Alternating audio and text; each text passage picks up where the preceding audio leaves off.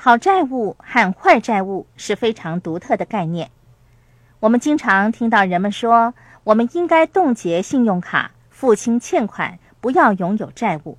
那绝对是可行的，确保你不会拥有任何债务。如果你追求的是安全稳健的财务目标，那么以上几项都是适合你的做法。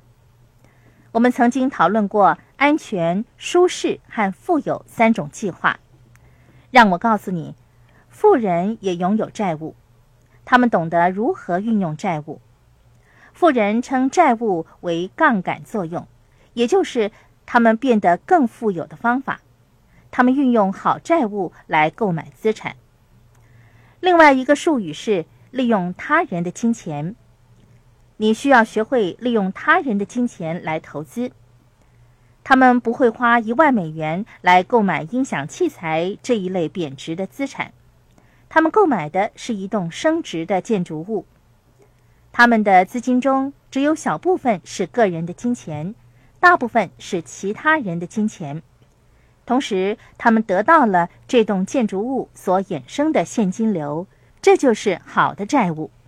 让我引用之前曾经举出过的一个例子：他们支付了一万美元的定金，并且向银行申请贷款。他们只需要支付一万美元，就购买了一栋价值十万美元的建筑物，并且为他们带来了现金流。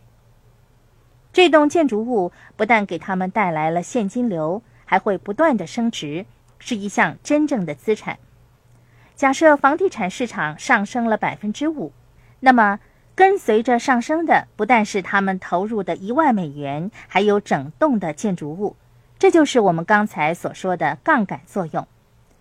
那些以信用卡贷款购买来的汽车、游艇或其他贬值的资产，价值是不会上升的。相反，它的价值还会不断的下降。而且，这些东西的贷款利率总比好债务为高。信用卡的年利率高达百分之二十六，那是一笔巨额的金钱。刚才戴安说过，一笔一万美元的信用贷款，按百分之十八的年利率计算，你需要花二十四年的时间才可以清还所有的债务。